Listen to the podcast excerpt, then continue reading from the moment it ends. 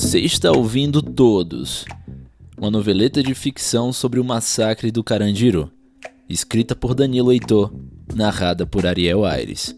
Uma produção, o Anarreste. Prólogo. Quem sou eu?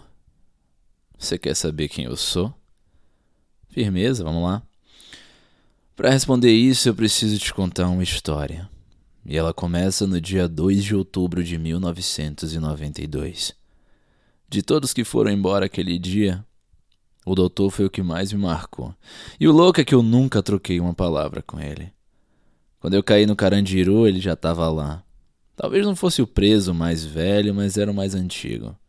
Ou um dos, vai saber. Nem sei como ele foi parar no 9, cheio de novato. Era para estar tá no 7, no 4, onde ficavam os detentos considerados mais zica.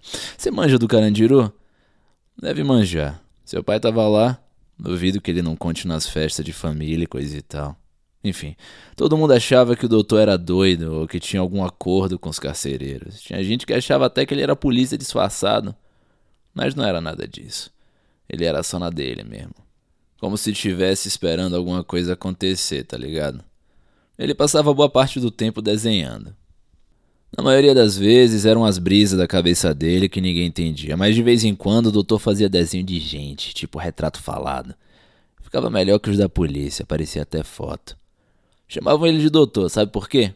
Porque ele sabia curar as pessoas. Do corpo e da cabeça, era melhor que os médicos do presídio. Todo mundo que tinha alguma coisa procurava ele. E ele atendia todo mundo, até os Jack. Dava ponto melhor que a minha mãe, que costurou a vida inteira. Fazia remédio com as plantas lá que só ele conhecia. O doutor era foda. Não tinha um que não gostava dele, mas uns tinham medo, principalmente os crentes. Povo besta, viu?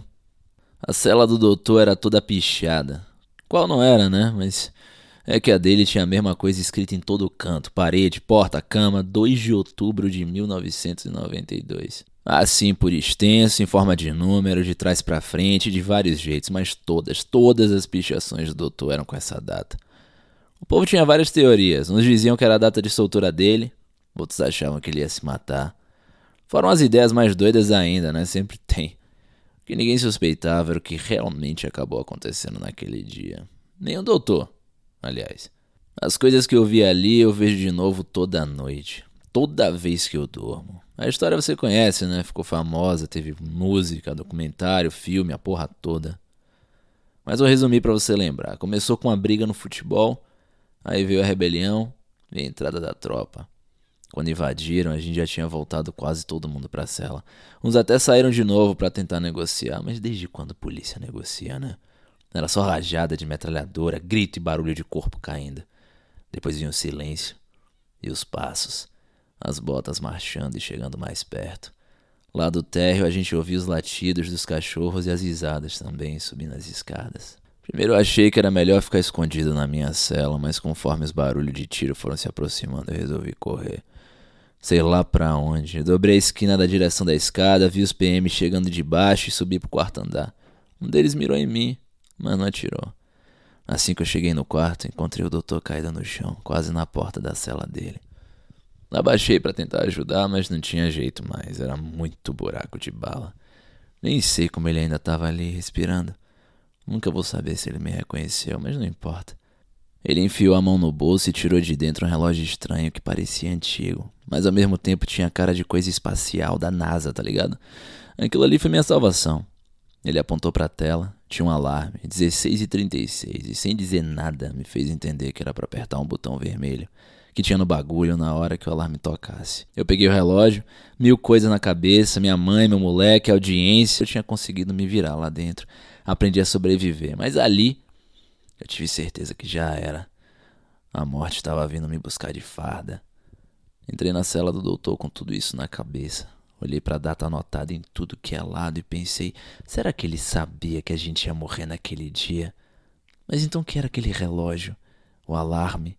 Na hora da morte dele? Da minha? Sei lá. Só sei que encarei a cela vazia, só eu ali.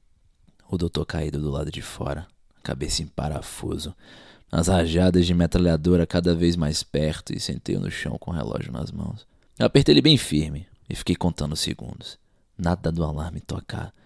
Não fazia ideia se ia acontecer alguma coisa mesmo ou se era só loucura do doutor, mas mano, era a única coisa que eu tinha. A última coisa. Na hora exata que deu 4h36 e o alarme começou a apitar, a porta da cela abriu com uma bicuda. Eu fechei os olhos e apertei o botão com toda a minha força, antes mesmo do Gambé botar a força para dentro. Quando eu olhei de novo, tava no meio de um parque, uma molecada andando de skate, um barulho de pássaro nas árvores ao redor. O relógio tinha sumido. Achei que eu tinha morrido, tá ligado? Que aquilo era o céu, sei lá. Mas não era. Acontece que o doutor não era de outro mundo, ele era um gênio. E aquele relógio estranho que sei lá como ele construiu era tipo uma máquina do tempo. Ainda era dia 2 de outubro, só que não de 1992. Eu tinha ido parar quase 40 anos no futuro. Tem gente que me diz que era para ser, que era destino, eu não sei. Só sei que por conta daquilo, eu deixei de ser o centésimo décimo segundo morto no Carandiru para me tornar um fantasma, caminhando pelas sombras em pleno século XXI. Você pode até não acreditar em assombração, para mim não importa. Eu tô aqui na sua frente e a história é essa, a minha e a do povo que eu vou te apresentar. Eu tenho certeza que o que a gente fez vai entrar pra história. Todos é um podcast independente e sem patrocínio. Se você gostou do conteúdo, considere fazer uma doação via Pix para profdanilogel.gmail.com.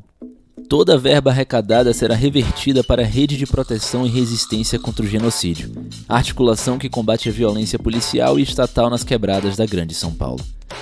Você encontra mais sobre a rede em www.redecontraogenocidio.com ou nas redes sociais. O Anarrest é um coletivo de produção de conteúdo abaixo e à esquerda. Siga nas redes, arroba o Anarrest. E se você quiser ler outros textos do Danilo Heitor, acesse www.daniloheitor.com.br. Meu nome é Ariel Aires e agradeço muito a sua companhia.